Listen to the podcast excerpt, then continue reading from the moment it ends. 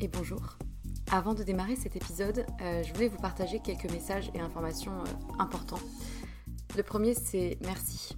Merci, je le répète souvent, pour euh, l'oreille qui écoute. je ne sais pas si vous êtes dans le métro, dans votre lit ou en train de cuisiner, mais peu importe, merci. La seconde chose que je voulais dire, c'est que si vous me suivez sur Instagram ou que vous avez écouté certains épisodes précédents, vous savez que j'ai quitté mon emploi pour me lancer à mon compte.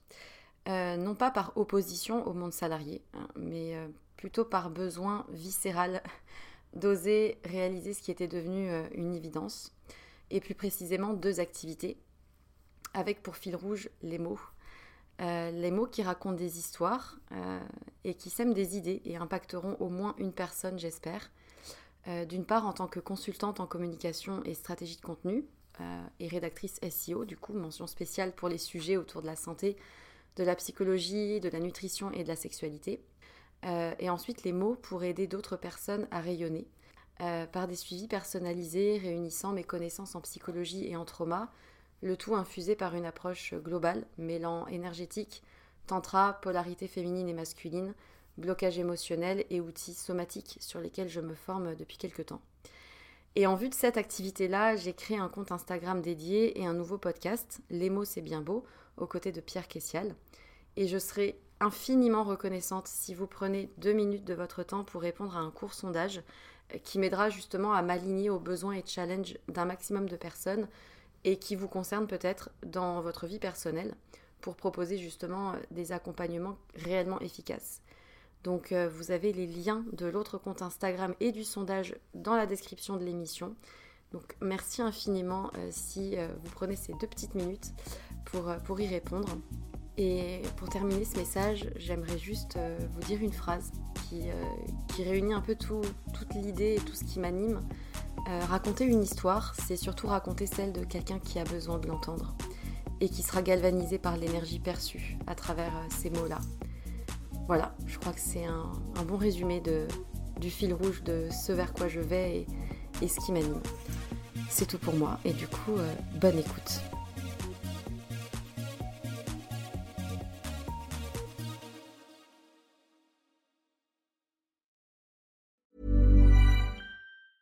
When you're ready to pop the question, the last thing you want to do is second guess the ring. At Bluenile.com, you can design a one of a kind ring with the ease and convenience of shopping online. Choose your diamond and setting. When you find the one, you'll get it delivered right to your door. Go to Bluenile.com and use promo code LISTEN to get $50 off your purchase of $500 or more. That's code LISTEN at Bluenile.com for $50 off your purchase. Bluenile.com code LISTEN.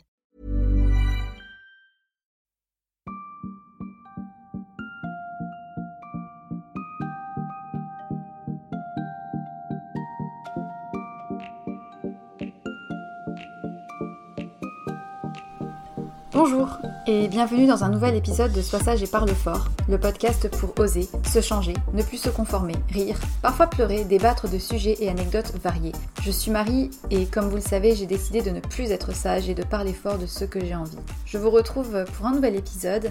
Ce sera le dernier avant une pause estivale. Certains et certaines savent sûrement les raisons de cette pause qui est volontaire pour m'isoler quelque part et, travailler certaines choses en profondeur. Si vous ne connaissez pas encore mon histoire, si vous ne savez qui je suis, je vous invite à écouter l'épisode sur le podcast Transition. Vous pouvez retrouver l'épisode en lien direct dans ma bio sur Instagram ou bien sur mon site. Le sujet que je souhaitais aborder aujourd'hui me démange depuis pas mal de temps. J'avais besoin de temps, je pense, pour avancer sur ce sujet à titre personnel et puis oser enfin en parler fort parce qu'il est selon moi trop peu abordé ni assumé. De manière générale, être suivi par un psy n'est jamais vraiment dit aussi simplement qu'informer de notre rendez-vous euh, chez un ophtalmo par exemple. Que ça soit vous qui êtes gêné ou votre interlocuteur, il y a toujours cette petite gêne, de petits silences bizarres. Et je me suis dit mais c'est fou, depuis quand prendre soin de sa santé mentale est moins évident que prendre soin de son corps? Et pourquoi ce domaine fait un peu peur Ou bien au contraire reste de l'ordre du mystère absolu pour certains qui n'y connaissent absolument rien?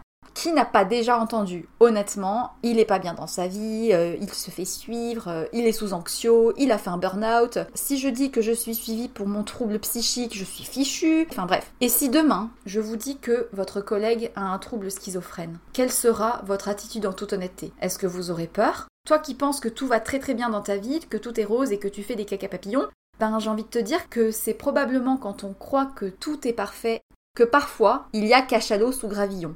Heureusement, on n'a pas tous besoin d'aide de la même manière, ni au même moment. Mais voilà, je pense que c'était important que je fasse ce pas d'oser parce que ça devrait être assumé dans la sphère publique, sans quoi il continuera d'y avoir des stigmates et des étiquettes collées. Donc je parle fort et si ça plaît tant mieux, si ça ne plaît pas, tant pis. En tout cas, aujourd'hui, comme je disais, c'est le dernier épisode avant une pause.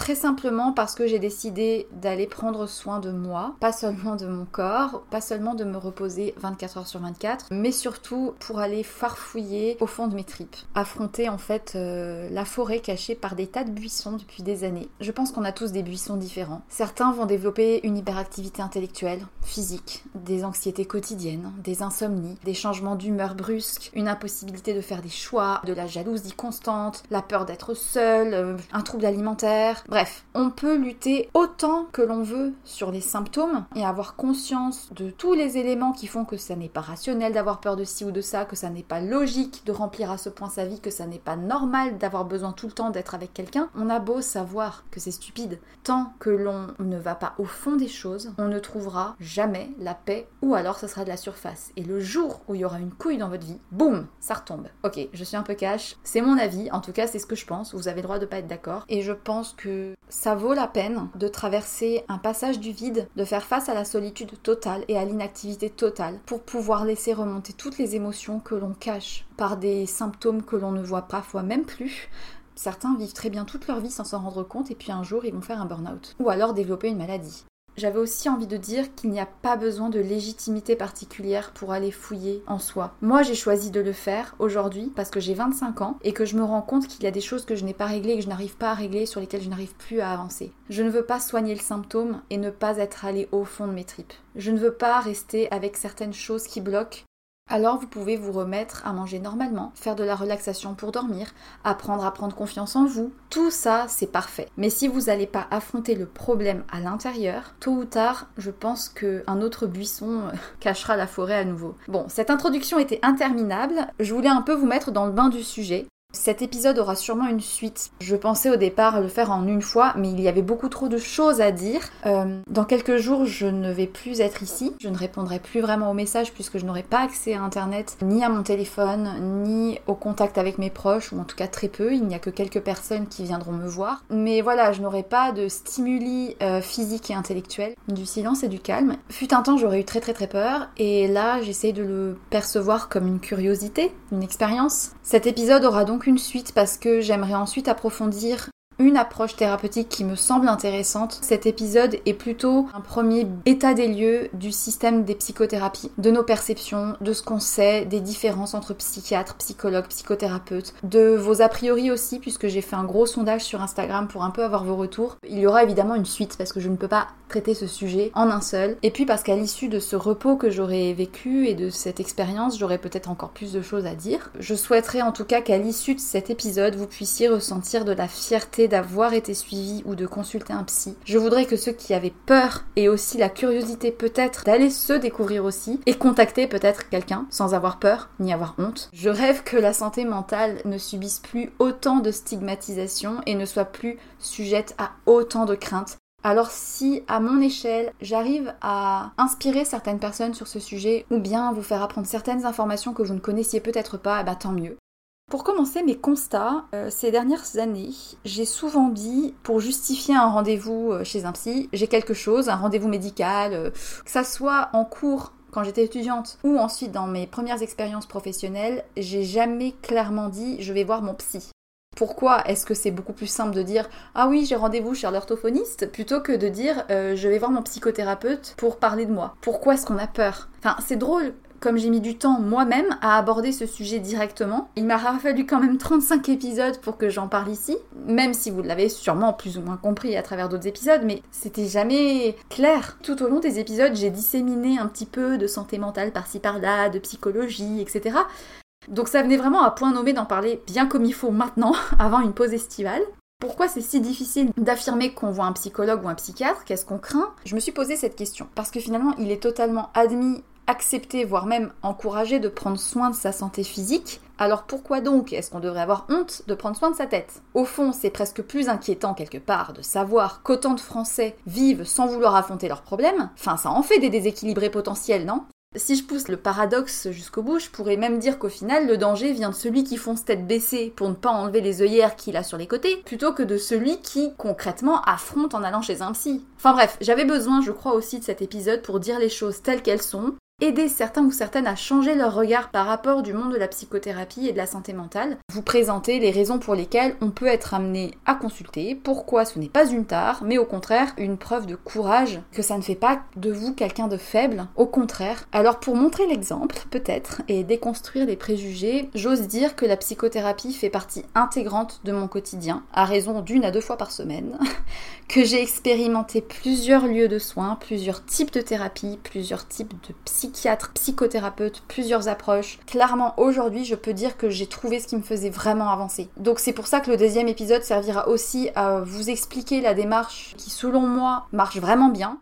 Si quelqu'un ose le brandir comme une force, alors la déstigmatisation pourra être enfin légitimée petit à petit. Le soin mental n'est qu'une forme de respect envers soi et envers notre rapport au monde. Et je trouve ça important que les étiquettes que l'on aurait pu coller sur des gens qui prennent soin de leur santé mentale changent. Euh, ce n'est une nouvelle pour personne. Il semble que dès qu'on admet aller voir un thérapeute, notre entourage ou bien nos proches soit un peu plus critique que si on dit qu'on va juste chez l'ophtalmo. C'est pas sur le même plan d'égalité. Personnellement, j'ai jamais été trop gênée à le dire, mais quand même, dans le cadre du travail ou avec des connaissances qui ne sont pas encore vraiment des proches, il y a toujours cette petite microseconde de blanc, précédée souvent d'une réponse de ton interlocuteur du genre euh, euh, Ah bon, tu, tu vois un psy? Ah d'accord. Cette espèce de truc un peu gênant, soit pour toi, soit pour l'autre mais en tout cas, il y a toujours ce petit truc. J'ai un petit peu fait un état des lieux des idées fréquemment perçues des gens qui voient un psy. On peut penser rapidement que ce sont des gens qui ont des faiblesses, voilà, qui sont faibles. Alors que pour moi, faire la démarche d'aller explorer ses douleurs et ses souffrances, euh, c'est plutôt une preuve de courage. C'est épuisant, c'est difficile, ça fait cogiter, et puis on démêle des trucs qu'on n'a pas forcément envie de savoir, qui sont parfois trop ancrés pour être conscients. Tout ce qui peut être en fait des outils pour que le thérapeute puisse apporter un regard d'expert,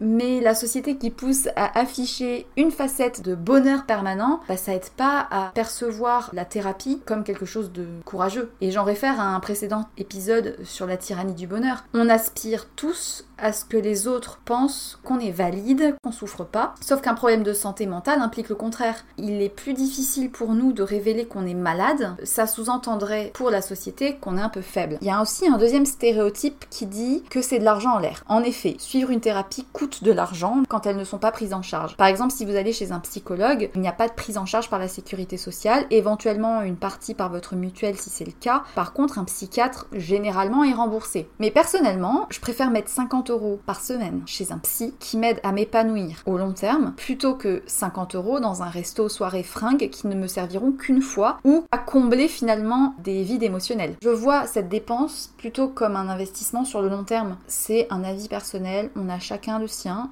Il y a aussi un autre préjugé sur les gens qui voient des psys, c'est qu'ils n'ont pas de vie sociale. Ça n'a absolument rien à voir avec les relations d'amitié qui peuvent avoir euh, lieu en dehors. Le thérapeute, c'est pas un confident, c'est tout simplement parce que tu as besoin de quelqu'un pour t'aider à mettre en lumière des difficultés éventuelles. Or, nos proches, nos parents, notre famille, ils sont pas médecins et souvent ils sont les moins aptes à nous donner des conseils ou avoir du discernement sur nous-mêmes. C'est une aide extérieure, point. Ensuite, il y a aussi une autre euh, étiquette. On a forcément vécu un traumatisme ou une dépression. Pas du tout, on n'est pas obligé d'être au fond du gouffre pour aller consulter un psy. On peut tout simplement être curieux d'en savoir plus sur soi, de comprendre nos émotions, nos mécanismes. Enfin voilà, on peut aussi avoir envie de faire un point sur notre vie, sur quelques blocages. On n'est pas obligé d'être au fond du trou quoi. Donc dans la même lignée, ah bah les gens qui voient des psys c'est des fous. Ben non, combien de personnes est-ce que je côtoie qui ont tout pour se sentir épanouies et pourtant qui devraient très sérieusement songer à consulter. Tu sais, ce genre de personnes euh, tellement convaincues que tout va très bien, mais il y a ce mais. Là, j'ai envie de dire, écoute, c'est peut-être le moment d'aller te poser la question pourquoi tu remplis autant ta vie de bonheur matériel,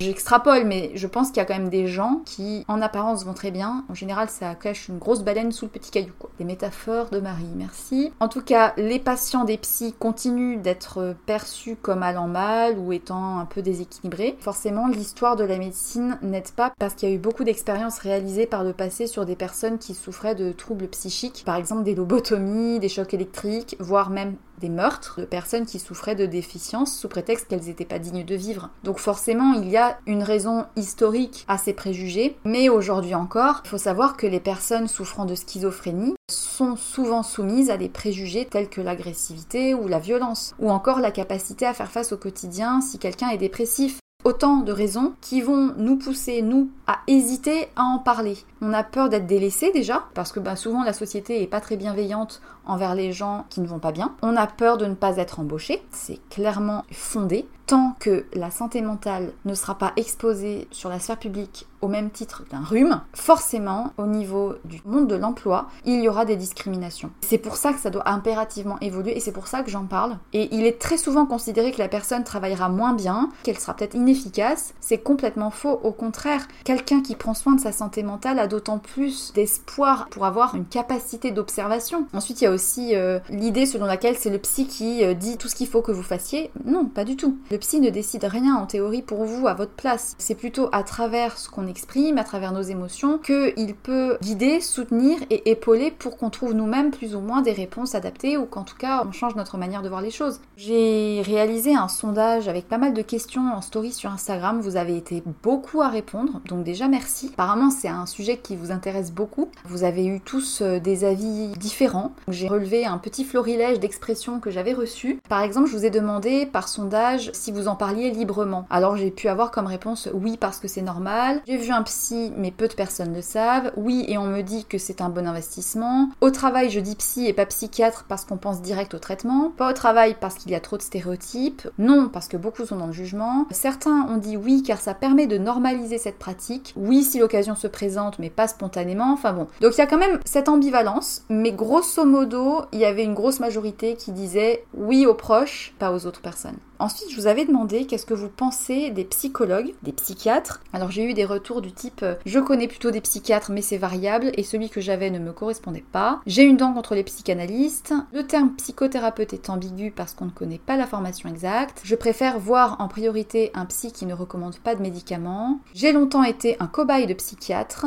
Comme toute profession, il y a de tout pour tout le monde. Les deux se complètent bien. Je pense que les psychiatres ont des méthodes archaïques. Ils sont très formatés. Certains psychiatres font payer à la tête du client. Certains voient les choses à travers un concept type comme anorexie est égal à mère fusionnelle, absence d'écoute, analyse et juge chaque mot, après, dans les types de thérapie que vous connaissiez, vous m'avez cité TCC, familial, traitement, EMDR, hypnose, équithérapie, gestalt, motivationnel, art-thérapie. Enfin, j'étais assez euh, impressionnée. Je vous avais demandé aussi quels étaient vos préjugés sur les psys. Alors, j'ai eu comme quoi ils étaient formatés, qu'ils mettent dans des cases, que c'est difficile de trouver des bons, que beaucoup deviennent psy pour fuir leurs propres problèmes. Bref, j'ai eu pas mal de choses. Et enfin, je vous ai demandé quelles étaient les raisons pour lesquelles on devrait aller voir un psy. Euh, j'ai eu euh, pas mal de fois le retour, ça devrait être obligatoire pour tout le monde au moins une fois dans sa vie, dès qu'on a besoin de parler, pour apprendre à exprimer ses émotions, pour faire la paix avec son passé, pour déconstruire les modèles, pour un deuil, trouble alimentaire, idées noires, dès que notre vie quotidienne est pesante. Vous avez été aussi une écrasante majorité à absolument n'avoir aucun préjugé envers les personnes allant voir un psy. Par contre, vous avez été une majorité à avoir des préjugés sur les psys. Donc voilà un petit peu l'état des lieux de ce que j'ai pu relever. Alors, du coup, les Français et la psychothérapie, parce que l'échelle Instagram est quand même assez faible.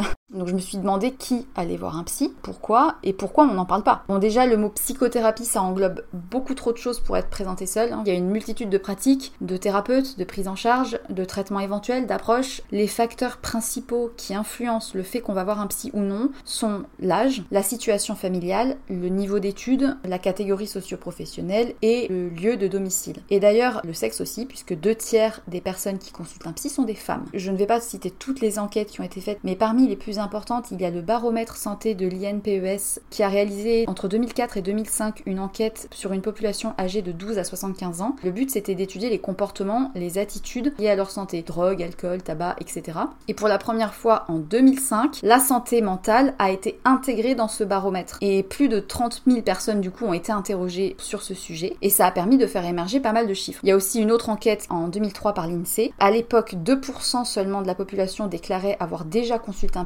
psychothérapeute, soit 1,2 million de personnes, pour moitié un psychiatre et pour l'autre moitié un psychologue. Certains même ont consulté 2 à 3 professionnels de santé différents et 70% des personnes étaient des femmes dont la moitié vivent seules. En France, aujourd'hui, sur 10 personnes, 6 consultent en raison d'un trouble psychique dont elles ont conscience et seulement 10% pour améliorer leur morale. Sur le plan des pathologies, un quart des consultations concernent des états dépressifs et uniquement 7% des c'est-à-dire des maladies qui en général nécessitent un traitement sur le long terme, telles que la bipolarité ou la schizophrénie. Ensuite, dans les établissements de santé, les demandes de prise en charge pour dépression augmentent de manière exponentielle ces dernières années. Par contre, celles pour démence diminuent. Pour ce qui est des consultations chez les psychiatres, la moitié des patients de psychiatres ont entre 30 et 60 ans. 80% d'entre eux d'ailleurs souffrent d'un trouble psychique et le reste, 20%, c'est pour améliorer leur morale. De leur côté, les psychologues reçoivent de plus en plus de personnes jeunes.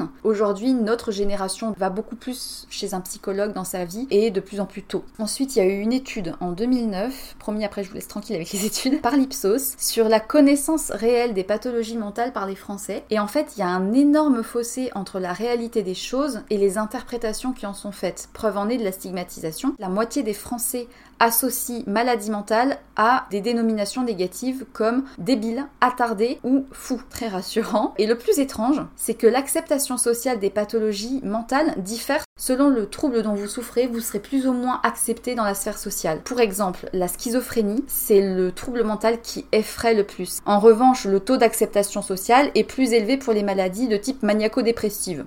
Sur l'ensemble des personnes interrogées, 80% accepteraient de travailler avec une personne autiste. Ça veut dire que 20% refuseraient. En tout cas, la seule chose qui est certaine, c'est que plus le trouble bénéficie de campagnes d'information, plus les représentations que se font la population euh, évoluent et sont positives. Par contre, un tabou qui demeure, on a du mal à admettre qu'on est atteint d'une maladie mentale, puisque 95% des personnes interrogées préfèrent le cacher. Donc en fait, ce que j'ai pu conclure, c'est que voilà, il y a des informations majeures en France qui nourrit le doute sur l'efficacité des psychothérapies. D'ailleurs, plus d'un tiers des personnes estiment que les soins sont inefficaces et qu'ils ne sont eux-mêmes pas assez informés. Combien de temps est-ce qu'on passe assis sur un fauteuil chez un psy? Alors apparemment en moyenne 35 minutes. Voilà. Les raisons qui font qu'on consulte un psy, hors trouble psychique, par ordre d'importance, sont la dépression, le sentiment diffus de mal-être, stress, anxiété, problèmes de famille, décès d'un proche, soucis de travail, et seulement 5% décrètent avoir commencé leur thérapie pour mieux se connaître. Pour information, 72% des Français déclarent ne jamais avoir consulté de psy parce qu'ils ont l'impression de ne pas en avoir besoin, parce que c'est cher et puis parce qu'ils ont l'impression que c'est pas efficace. Et pourtant, parmi ceux qui ont consulté et qui ont fini par arrêter le suivi, 7 personnes sur 10, ils allaient mieux et le bilan était positif. Finalement, peu de personnes vont voir un psy, mais chez ceux qui y vont, la conclusion est plutôt positive. Ça paraît fou qu'on continue à autant avoir peur d'eux. Donc bon, ça c'était euh, pour la partie chiffres.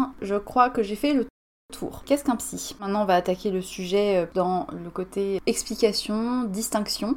La première chose à bien comprendre, c'est que chaque thérapeute est suivi une formation et a donc le droit d'exercer de par son diplôme. L'exception à cette règle, c'est la psychanalyse. Aujourd'hui, en France, n'importe qui se déclarer psychanalyste si il a lui-même suivi une analyse, suite à quoi il reçoit l'adoubement chevaleresque d'un autre psychanalyste, lui-même adoubé par un autre analyste. Voilà, tu fais ton analyse chez un analyste et au bout de 10 ans, ton analyste te dit ça y est, tu peux être analyste à ton tour et tu peux demander 60 euros par séance à ton patient. Voilà, mis à part les différences de formation et d'approche, le but commun des thérapeutes qui ont un diplôme est de comprendre les problèmes des patients et de les aider à faire le lien entre leur parcours, leur vécu, les expériences, les pensées, les émotions, etc. Après, chaque psychothérapeute a des outils différents. En tout cas, il a dans tous les cas pas à vous juger et il est là pour vous aider. La déviance qu'on peut reprocher à certains, c'est d'avoir tendance effectivement à faire des généralisations selon leur formatage de manière butée bornée et malheureusement, c'est comme tout soignant, bah, il y a du bon, il y a du moins bon. C'est ça qui est un peu délicat, c'est de trouver la bonne personne. Les limites du psy, quel qu'il soit, déjà par-delà son diplôme, chacun a des compétences différentes. Il y en a certains qui sont meilleurs que d'autres. Puis il y a aussi une limite personnelle. Un thérapeute reste un humain. C'est ça qu'il faut garder à l'esprit. Lui aussi, il a ses problèmes, lui aussi, il a son parcours. Et parfois, certains arrivent moins à faire la séparation. Ce que je voudrais souligner aussi, c'est que beaucoup de Français ont peur de l'inconnu et de la différence. Ils rejettent de manière puissante le domaine de la santé mentale, peut-être parce qu'ils se sentent plus ou moins concernés par ces questions. Ils rejettent ce qui leur font peur. Je pense que c'est tout simplement parce que ça serait farfouillé dans des choses qu'ils n'ont pas envie d'aller voir. Ça remet en question leurs propres actes et leur propre fonctionnement. Et beaucoup vont défendre bec et ongle qu'ils ont absolument pas besoin ni envie de raconter leur vie. Par cette affirmation acclamée au grand public, bah, c'est peut-être que justement ces personnes ont peur d'aller creuser certaines choses. Donc les gens ont tendance aussi à attendre le dernier moment ou attendre d'aller vraiment mal pour demander de l'aide. Pourtant, je pense que c'est toujours le bon moment pour démarrer un suivi, qui a pas besoin d'attendre de se sentir mal. En tout cas, mon conseil, je pense que vous l'avez compris, c'est que si vous avez besoin de parler de certaines choses, même pour faire un point, je dis pas que ça aboutit sur le bonheur de manière euh, ultime, qu'il faudra peut-être du temps, mais ça permet de poser son paquet de merdouilles quelque part. Même si c'est quelques grammes d'angoisse, c'est toujours ça de moins sur la balance.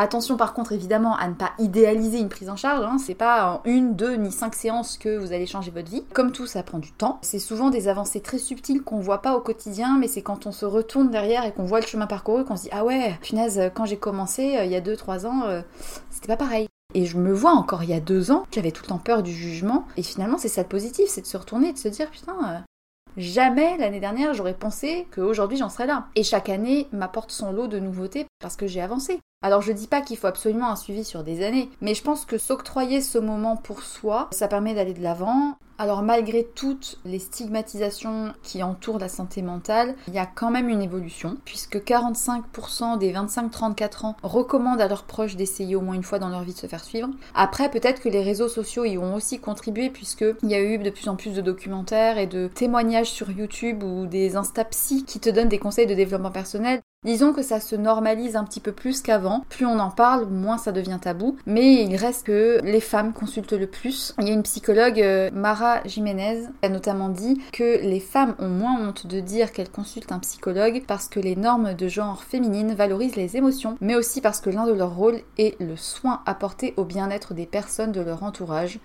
ce qui fait que face aux difficultés, elles demandent de l'aide avec plus de facilité. Voilà, ça c'est un peu le tabou tenace euh, des hommes qui euh, consultent moins que les femmes et l'assument moins. Au niveau quand même des tendances européennes récentes, il y a clairement une augmentation des personnes qui vont voir un psy, surtout pour les motifs suivants, troubles dépressifs, tristesse, anxiété, stress, et j'ai envie de faire une petite aparté à ce stade-là. C'est assez drôle d'une certaine manière, et même ironique, vu l'hyperconnexion ambiante dans laquelle on est, à croire finalement que notre hyperconnexion H24 sur les réseaux sociaux nous coupe des vraies communications, et en fait on nous désapprend à être dans l'expression de nos émotions. Donc oui, le concept de psychologie et de santé mentale évolue, mais continue de subir beaucoup de stigmatisation, et les troubles dépressifs augmentent. Donc, effectivement, encore beaucoup de personnes continuent d'avoir honte de consulter quelqu'un alors qu'on ne devrait pas avoir honte, on devrait plutôt être fier. Heureusement, euh, il y a eu quand même une évolution favorable à tout ça. Sûrement qu'Internet et le partage sur les réseaux sociaux, l'information en matière d'addiction, notamment des écrans, permet de parler plus de la santé mentale, mais ça continue encore malheureusement de susciter des doutes, des peurs et des impressions fausses. Maintenant que j'ai traité de fond en comble le sujet des a priori et la vision des Français sur ce secteur ô combien tabou, je ne vais pas vous laisser en plan comme ça sans aller plus loin.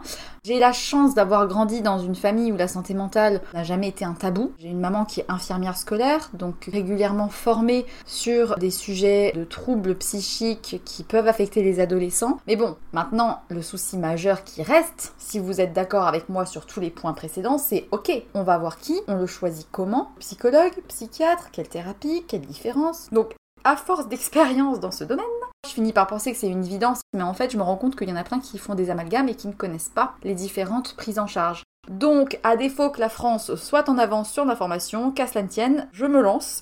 Donc je vais essayer de faire ça au mieux. Si jamais vous êtes un professionnel de la santé mentale et que je dis des coquilles, n'hésitez pas à me le signaler.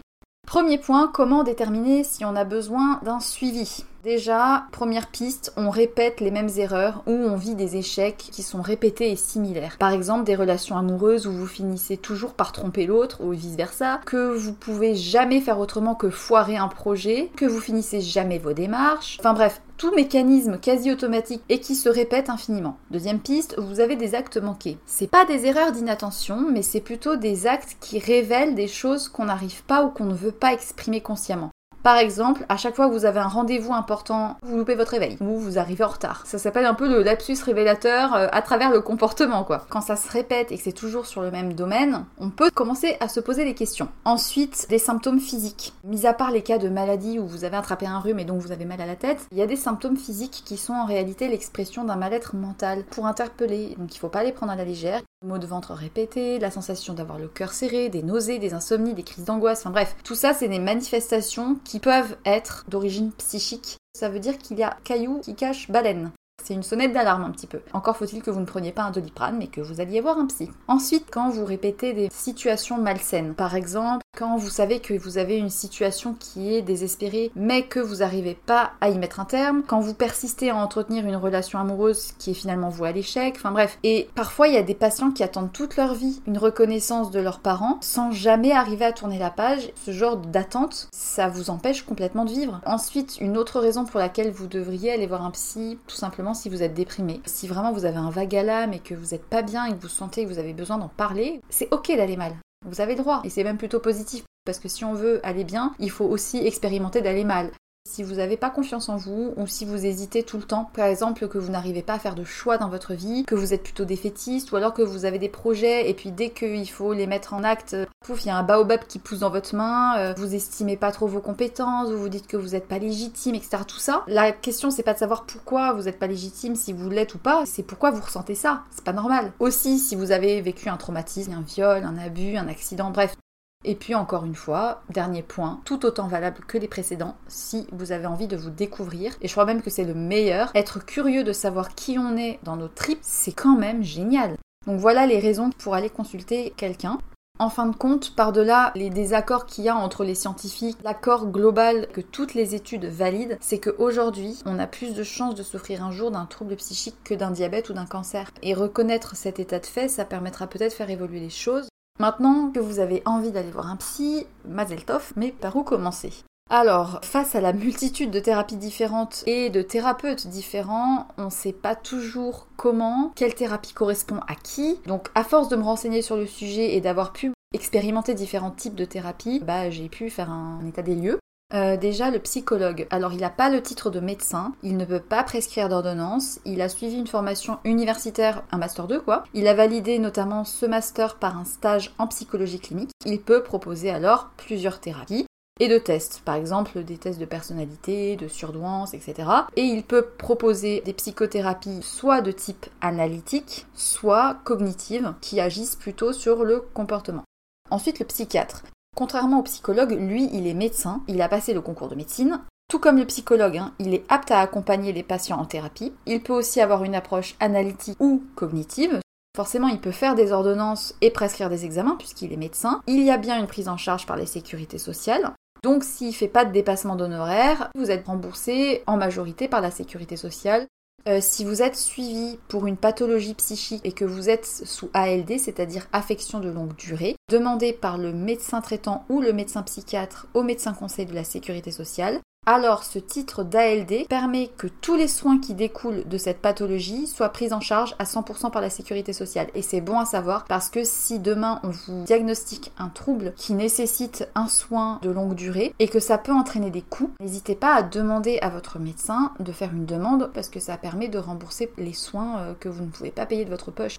Euh, enfin, le psychanalyste. Alors, je vais prendre des pincettes parce que en France, ils ont le pouvoir absolu sur la psychiatrie et c'est, je pense, la cause de nombreux préjugés. En fait, la psychanalyse, c'est une méthode thérapeutique qui consiste à une investigation sur des mécanismes mentaux qui a été inventée par Sigmund Freud, de son petit nom. Donc, le patient est allongé sur un divan, il est dos au psychanalyste en général et il parle. Parfois, il parle pas. En tout cas, le psychanalyste, lui, ne parle pas en général. Alors attention, sachez que si vous voyez le terme psychanalyste psychanalyste tout seul sur une plaque. Sans le terme avant psychiatre ou psychologue, ça veut juste dire que la personne a lui-même fait une psychanalyse avant d'être sacré euh, psychanalyste à son tour. C'est mon opinion, mais je vous invite à vous méfier parce que cette profession n'est pas réglementée. Et pourtant, les psychanalystes ont la main mise en France sur la psychiatrie. Moi, je distingue les thérapeutes qui ont une approche analytique des thérapeutes qui ont une approche cognitive. J'ai eu les deux et mon bilan, si vous voulez suivre une approche analytique, mon conseil, c'est de quand même vous renseigner sur la branche à laquelle le psy en question se rattache. Ça peut être Freud, ça peut être Lacan. Je les connais pas exactement et je connais pas exactement leurs différences.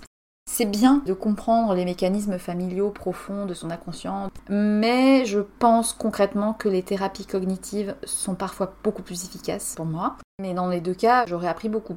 Par contre, chez un psychanalyste, sachez que le coût d'une séance est fixé avec le psychanalyste et c'est de votre poche. Et c'est pas remboursé. Et l'analyse peut durer des mois, voire des années.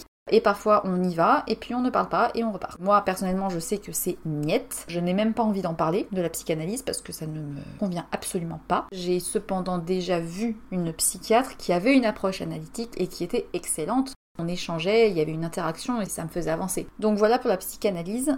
Ensuite, on a le neuropsychiatre. C'est un médecin, il peut prescrire des examens, des ordonnances, il s'intéresse aux maladies mentales et aux maladies neurologiques. Il n'est pas neurologue, mais il étudie les maladies qui peuvent avoir des symptômes et des causes psychiatriques et neurologiques. Par exemple, Alzheimer, Parkinson, les épilepsies, parfois on a des troubles de l'humeur, ou encore euh, des cas d'AVC, des tumeurs, parce que des fois des symptômes en découlent. Donc le rôle du neuropsychiatre, c'est plutôt de faire un diagnostic, de proposer des examens, de type scanner, IRM, que sais-je, et puis ensuite peut-être suggérer des thérapies s'il y a besoin. C'est pas lui que vous irez euh, voir si vous avez besoin de bavarder. Ensuite, le psychothérapeute, c'est une profession qui est moins réglementée que celle du psychiatre ou du psychologue. Pourtant, en général, il a une solide formation et il peut notamment aider dans la guérison de troubles du comportement ou de l'humeur, comprendre des mécanismes qui nous empêchent d'être totalement bien. Parfois, un psychologue peut être psychothérapeute, un psychiatre peut être psychothérapeute, enfin, ça dépend en fait beaucoup des formations. Donc si je résume, on a psychologue, psychiatre, psychothérapeute. Point. Pour information, pour le psychothérapeute, depuis 2010, sachez que l'usage de ce titre est un peu plus réglementé. Il a un doctorat en médecine ou un master en psychologie ou psychanalyse, qu'il a suivi une formation en psychopathologie d'au moins 400 heures et qu'il a réalisé un stage pratique de 5 mois au moins. Voilà, le diplôme c'est rassurant, mais ça suffit pas. En général, ce qui est proposé par les psys, on va retrouver les thérapies familiales, les thérapies de couple, comportementales. Ça, en général, vous le retrouvez sur leur site ou sur leur carte. Enfin, n'hésitez pas à vous renseigner et à poser des questions. Moi, c'est ce que j'ai fait en tout cas. Une fois que vous avez cerné votre souci, vous pouvez utiliser n'importe quel outil de recherche et faire fouiller sur Internet. Enfin, moi, j'ai toujours fait comme ça au feeling, c'est-à-dire qu'il y a des choses qui nous parlent, si vous sentez qu'il y a un truc, envoyez un mail, appelez, expliquez votre situation rapidement, et déjà en ayant le retour de la personne, vous verrez rapidement si ça colle ou pas. Pour ce qui est des tarifs, ça dépend beaucoup des villes et des psychothérapeutes. En moyenne, ça va entre 50 et 100 euros. N'hésitez pas à demander s'ils font des tarifs adaptés si vous êtes étudiant, si vous êtes sans emploi, etc. La solution alternative gratuite, c'est les CMP, les centres médico-psychologiques. Vous pouvez avoir des consultations gratuites mais je vous conseillerais pas d'aller là en premier parce que parfois il y a peu d'écoute et ils sont pas toujours compétents. Donc qu'est-ce que fait le psychologue concrètement? Est-ce que c'est un thérapeute? Oui, il analyse les situations, il vous aide à repérer les troubles et les pathologies, il vous conseille une orientation thérapeutique, il peut utiliser des tests. Dans tous les cas, une psychothérapie n'est profitable que si vous vous sentez en confiance. Donc ça implique forcément un travail euh, personnel de la part du patient, un climat de confiance. Les pièges à éviter dans le domaine des psys, pour moi, c'est surtout de l'ordre de la méfiance des publicités racoleuses, des sites internet parfois un peu trompeurs, ou des personnes qui se prônent spécialistes de quelque chose mais qui n'ont aucun diplôme nulle part mentionné. Comme dans tout milieu, bah, il y a des bons et il y a des arnaques aussi, donc euh, n'hésitez pas vraiment à aller consulter plutôt que de demander forcément à votre médecin traitant euh, ce qu'il en pense, parce que les médecins généralistes sont encore 60% à prescrire des antidépresseurs dès qu'ils entendent dire qu'ils sont déprimés. Donc c'est un peu inquiétant parce que ça veut dire que chez les médecins généralistes, il y a encore trop ce réflexe médicamenteux. Dans tous les cas, quelle que soit la thérapie que vous choisissez, le but c'est quand même de vous sentir mieux après, par l'échange verbal, par des exercices, des méthodes thérapeutiques différentes. Je peux pas décrire l'ensemble des thérapies qui existent parce qu'il y en a beaucoup trop, mais voici quelques-unes d'entre elles qui me semblent pertinentes. Les TCC, la thérapie interpersonnelle, le MDR et la thérapie systémique. Bon, les thérapies cognito-comportementales, donc les TCC, est une des seules qui a apporté une preuve scientifique de son efficacité contre la dépression. Euh, ça dure en général quelques mois, pas des années comme une analyse. C'est assez récent. La TCC en fait se base sur l'idée que nos comportements sont dus à des croyances ou à des interprétations qui sont pas adaptées, ou encore à une mauvaise gestion des émotions. La TCC implique un travail sur les schémas qui sont ancrés en nous, avec une prise de conscience de comment on fonctionne, quelles sont nos réactions, et ensuite il y a des tâches comportementales données au patient pour qu'il puisse s'habituer à modifier son comportement, ses actes et revoir sa manière d'aborder les événements du quotidien et changer au long terme. Après, chaque thérapeute qui a une approche de TCC a des techniques différentes, mais globalement, c'est l'idée de base. Alors on dit souvent que les TCC se penchent que sur le symptôme et c'est aussi ce que je pensais avant, mais vraiment c'est pas le cas. Le travail se fait effectivement à la fois sur la forme, mais aussi sur le fond. L'avantage des TCC, clairement, c'est que c'est une des seules psychothérapies qui a été prouvée scientifiquement comme étant efficace pour de nombreuses pathologies, notamment l'addiction au jeu, l'anxiété généralisée, les TOC, les phobies, la douleur chronique, les troubles du comportement alimentaire, la schizophrénie, les stress post-traumatiques, enfin bref, j'en passe. C'est dans une étude de l'INSERM en 2004 alors, cette TCC peut se dérouler seule, en famille, ou bien en couple. Ça dépend encore une fois du contexte, du besoin. Et la seule école qui est apte à délivrer le diplôme, c'est la FTCC. Il y a un site où vous pouvez avoir l'annuaire intégral de tous les praticiens en France. Et c'est sur ce site que j'ai trouvé mon psychologue. Donc euh, voilà. Ensuite, la psychothérapie interpersonnelle. Alors, je connaissais pas bien ça. Donc, je l'ai découvert en même temps que j'ai fait mes recherches. C'est encore quasiment inconnu en France. Et c'est considéré avec les TCC comme l'une des psychothérapies les plus efficaces dans la dépression, le trouble bipolaire et l'anorexie mentale. Le principe de base, c'est que de nombreux problèmes psychiques trouvent leur origine dans les difficultés interrelationnelles, par un manque de relations, un isolement, une difficulté à gérer les conflits. L'avantage, c'est qu'elle est prouvée scientifiquement par euh, l'OMS. La prise en charge est plutôt courte et permet d'avoir des résultats rapidement. Euh, l'inconvénient, c'est qu'il y a peu de thérapeutes encore en France qui sont formés Ensuite, le MDR, c'est le Eye Movement Desensitization and Reprocessing. L'idée de base, c'est que quand on vit un événement traumatique, on arrive en général à gérer le choc. Le cerveau, normalement, il est apte à gérer le truc, à avoir une capacité de résilience autonome, mais il arrive que du fait de la surcharge émotionnelle ou simplement de l'immaturité de la personne, si c'est un enfant, bah parfois on n'arrive pas à mobiliser les ressources nécessaires pour absorber ce choc. Et j'en avais un petit peu parlé dans l'épisode sur les amnésies post-traumatiques. Le cerveau traite l'information par des réseaux dysfonctionnels et du coup, ça place le choc en question dans la catégorie trauma. Donc le but de l'EMDR, c'est à travers un travail sur le regard, les yeux, tout en posant des questions à la personne et donc aller en profondeur traiter le trauma. Je connais mal, mais ça a été prouvé scientifiquement aussi par la haute autorité de santé pour les états de stress post-traumatique. Donc voilà. Ensuite, la thérapie systémique ou systémie. L'idée, c'est que les problèmes du patient doivent être pris en compte au regard des relations qu'il entretient avec les autres. Ça ressemble un peu à la thérapie interpersonnelle. Là encore, je ne m'étale pas parce que je ne connais pas vraiment bien. Et enfin, je voulais aborder aussi l'hypnose. Donc, quelqu'un qui est hypnothérapeute est un professionnel de santé qui a reçu une formation en hypnose. Il y a l'hypnose subjective, ericksonienne par exemple. Mais grosso modo, lors d'une séance, le thérapeute guide et accompagne dans un état de conscience modifié qui peut durer euh, entre 10 minutes et 1 heure. Et ce qui est intéressant de voir, c'est qu'au fil des séances, bah, les effets sont plus ou moins discrets, mais vous voyez que vous changez en fait, sans vraiment euh, agir concrètement. Les raisons d'aller voir un hypnothérapeute peuvent être des phobies, des addictions, genre le tabac, tout ça, je sais que ça aide. Des addictions autres aussi, des tocs, préparer à des événements pour euh, favoriser une détente, notamment euh, un accouchement. Ça a de multiples vertus. Moi, j'en ai vu déjà quand j'étais petite parce que j'avais une phobie des dentistes. J'ai appris moi-même à me mettre en auto-hypnose, mais ça demande beaucoup d'entraînement. Et puis ben, mon psychologue actuellement a aussi une formation en hypnothérapie pour travailler sur certaines choses. Je trouve ça très intéressant. Et même si sur le coup on n'en s'en rend pas compte, parfois on en sent les effets euh, après, quand on se retrouve confronté à une autre euh, situation similaire, qu'on réagit différemment. Et pour compléter et finaliser ces thérapies, j'ai décidé d'y ajouter la pleine conscience, qui n'est pas reconnue officiellement, euh, pourtant euh, ça devrait. C'est une technique qui a été euh, basée sur la méditation et développée par John Kabat-Zinn aux États-Unis dans le cadre de personnes qui étaient en chimiothérapie, qui étaient atteintes d'un cancer, pour pouvoir aider les personnes à mieux supporter les douleurs, les symptômes, la fatigue. Et maintenant, on en entend beaucoup parler, c'est hyper à la mode. Et c'est pour ça qu'il faut faire attention, parce que méditation, ça ne veut pas dire relaxation, doigt de pied en éventail. Il ne faut pas croire que c'est facile, c'est justement très compliqué. Il faut être capable d'être dans une observation de ses pensées sans jugement et de les laisser passer. C'est pas évident seul et ça demande de la régularité donc euh, si vous le faites une fois tous les 10 du mois, ça n'a aucun intérêt. C'est vrai que ben, nos pensées, elles ont tout le temps envie de sauter dans tous les sens et se concentrer juste sur sa respiration ou les émotions qui peuvent remonter en soi sans les juger et sans réagir c'est pas évident. Ça nécessite de pratiquer minimum un quart d'heure tous les jours pour en avoir réellement des bénéfices. Alors euh, c'est ça aussi que je voulais dire, c'est faites attention à l'effet de mode que vous lisez dans les magazines. Ne pensez pas que parce que vous allez faire du yoga, ça va suffire. C'est très bien, mais ça ne suffit pas. Et encore une fois, ça n'est pas fait pour vous détendre, pas uniquement en tout cas, mais vraiment pour aller faire face à des choses qui sont peut-être un peu désagréables.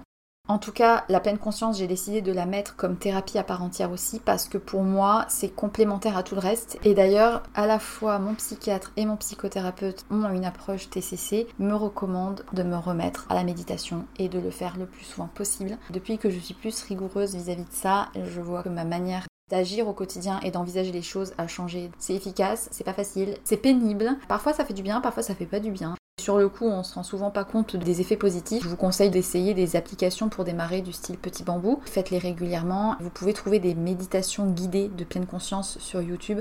Commencez peut-être le soir avant de vous endormir, si c'est plus simple, et après peut-être à d'autres moments de la journée. Il suffit de 10 minutes de silence au cerveau par jour pour qu'il aille mieux.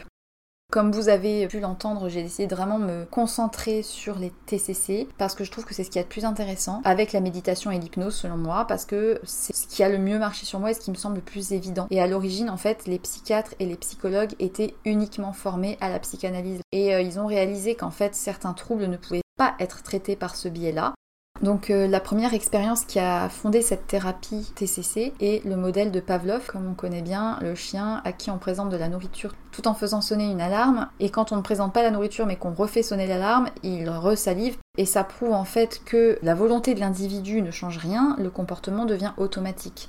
L'autre modèle qui a inspiré les TCC, c'est le conditionnement répondant. Dans ce cas-là, l'individu va agir en fonction des expériences passées. Donc si ces expériences ont été positives, bah on parle d'un comportement qui a un renforcement positif et au contraire une conséquence négative après avoir euh, fait un acte. Donc naturellement, on fera tout pour ne pas le refaire. Et enfin, le troisième modèle, la théorie des schémas, que j'approfondirai dans le prochain épisode, puisque c'est ce que je connais de mieux. Et je suis suivie par un psychothérapeute qui utilise ce modèle. C'est ce que je trouve de plus intéressant et de plus complémentaire les schémas sont des systèmes d'organisation de la pensée qui peuvent poser problème ou en tout cas qui aboutissent à des blocages. L'idée de base c'est qu'on a intégré des schémas qui font qu'on réagit de telle ou telle manière face à des situations et qu'on les répète et qu'on les répète sans même plus en avoir conscience parce que c'est ancré en nous et que c'est plus notre cortex qui est capable de discernement mais c'est notre cerveau reptilien qui domine tout ce qui est de l'ordre des instincts. Déjà d'une part il faut identifier les réactions inculquées, les pensées automatiques qui en découlent. Par exemple, enfant, vous avez été délaissé par un parent de manière euh, volontaire ou non, vous avez vécu un abandon, bah peut-être qu'aujourd'hui encore, à chaque fois que quelqu'un vous dit non ou vous dit bah non je peux pas venir euh, ce soir à ta soirée, vous vous sentirez abandonné, rejeté, vous avez l'impression que vous êtes nul, qu'il vous aime pas, enfin bref, c'est des réactions que vous avez inculquées et que vous répétez malgré vous. Donc une fois qu'on a réussi à identifier tout ça, on peut travailler sur les schémas, discuter des erreurs d'interprétation, soigner les traumas par de la pleine conscience, de l'hypnose, de l'EMDR. Après, le thérapeute va avoir les outils qui pourront vous faire avancer sur ces schémas. Ça, c'est vraiment propre à chacun. Vous avez dû maintenant bien comprendre que la différence majeure, c'est que la TCC part du principe que les problèmes ne sont pas innés, alors que la psychanalyse, c'est dans ton enfance, dans ton passé, dans ton tout ça, alors que la TCC, part du principe que nos problèmes d'aujourd'hui ne sont que le fruit des acquis et des événements mal interprétés ou mal vécus. Et je trouve ça tellement plus cohérent. Après, c'est mon avis, vous avez le droit d'avoir un avis différent. La seule chose que je voudrais préciser, c'est que beaucoup encore de thérapeutes se concentrent uniquement sur la résolution du comportement actuel. Par exemple, un TOC ou une crainte permanente, un conflit avec certaines personnes ou une angoisse. Pour certaines pathologie, je trouve ça un peu limité parce que résoudre le problème tel qu'il se manifeste dans le concret maintenant, c'est bien, mais ça nécessite aussi un travail de fond pour soigner la plaie et pas seulement mettre un pansement. Bien sûr, dans un premier temps, aider à enlever ou atténuer le symptôme néfaste, ça permet d'avancer, mais ensuite il faudra se pencher sur le pourquoi ce symptôme s'est déclenché et pour que plus jamais ne se déclenche un autre comportement qui fera face à la peur qu'on n'a pas traitée. Je sais pas si je suis très claire, donc je vais donner un exemple avec une addiction. Admettons un alcoolique. Il va être forcé de se sevrer de sa boisson. Une boulimique. On va lui apprendre à ne plus faire de crise en lui apprenant comment réagir, comment respirer, faire de la méditation, ce que vous voulez. Bon. Ce comportement, ok, il est purement néfaste, il fait du mal et il est pas bon. Mais une fois sevré de ces crises ou de cet alcool, en parallèle, l'absence du symptôme va sûrement laisser un vide qui était autrefois comblé par euh, l'alcool, les crises de boulimie, la restriction, l'hyperactivité, j'en sais rien. Je peux aussi parler de l'anorexie. Le contrôle et la restriction sont finalement un arbre qui cache la forêt. Résultat, euh, restaurer la santé, ne plus avoir de symptômes liés au contrôle et tout ça, c'est génial, c'est indispensable, mais ça ne suffit pas parce que il faut aller travailler le problème de fond. Le travail sur le comportement actuel est une première étape et les dernières méthodes de thérapie comportementale qui s'appellent la thérapie des schémas et que je fais va plus loin en fait en tentant de soigner aussi les expériences négatives du passé pour que le symptôme n'ait plus raison d'être et aucun autre symptôme qui remplace en fait. Après, chaque personne évidemment est unique, chaque problème est unique et parfois il n'est pas nécessaire de plonger au fin fond de ses tripes euh, pour aller mieux. Si dans le quotidien on n'en a plus besoin et que tout va bien, ben, très bien. Mais voilà, c'est pas pour rien qu'on développe des anxiétés ou que certaines personnes euh, sont particulièrement stressées sur certaines situations. Je peux donner aussi un autre exemple sur l'anxiété. On est beaucoup à ressentir des angoisses euh, différentes. Peut-être que vous souffrez d'agoraphobie, peut-être que vous avez peur quand vous aimez pas quand votre ménage est pas fait, peut-être que vous avez des habitudes. Alors oui, un thérapeute en TCC va proposer de vous exposer euh, petit à petit, d'aller prendre la parole, ne pas faire votre ménage pour voir comment vous ressentez vos émotions. Tout ça, c'est du comportement. Il faudra un jour, je pense, aller voir euh, au fond ce qui se passe. Et là, je vous entends euh, dire d'ici, je suis pas du tout anxieux. Ah oui Et imaginons que vous arrêtiez d'avoir ce toc, vous ressentirez probablement de l'angoisse. Or, pour soigner le mal, il faut d'abord aller sentir l'angoisse, la regarder dans les yeux et la guérir. Et la vraie cause, on le sait tous très bien, c'est pas euh, d'être angoissé, de ne pas faire le ménage ou de grossir. La vraie cause, il y a une forêt qui est cachée par un arbre. Tant qu'on n'enlève pas l'arbre, on ne peut pas aller soigner la forêt qui est malade. Je vais commencer à aller vers la fin de cet épisode et vous dire que on tente tous à notre manière de fuir certaines peurs parce que notre cerveau reptilien n'aime pas ça. Depuis la nuit des temps, on est conçu pour éviter le danger. La peur, c'est synonyme de danger. Alors si aujourd'hui on n'a plus à courir pour fuir un mammouth, bah le mécanisme il est ancré. Et la seule chose que vous devez retenir de cet épisode, je crois, c'est ça, c'est que si votre cerveau a enregistré une situation qui génère du stress, il court-circuite le message pour vous faire réagir plus vite, soit par la fuite, soit par l'agressivité, soit par la soumission. Et si plus tard vous vous retrouvez à nouveau face à une situation analogue, puisque vous n'avez jamais réussi à gérer cette émotion, ou vous ne l'avez même jamais senti consciemment, le cerveau reptilien va trouver ça très stressant et vous allez à nouveau répéter un symptôme, soit le même, soit un autre ultérieurement. Changer sur la durée ne suppose pas que de la volonté, mais presque un reformatage euh, intégral du cerveau et un réapprentissage des réactions et des émotions qui sont adaptées, surtout quand ça fait des années qu'on y est coupé.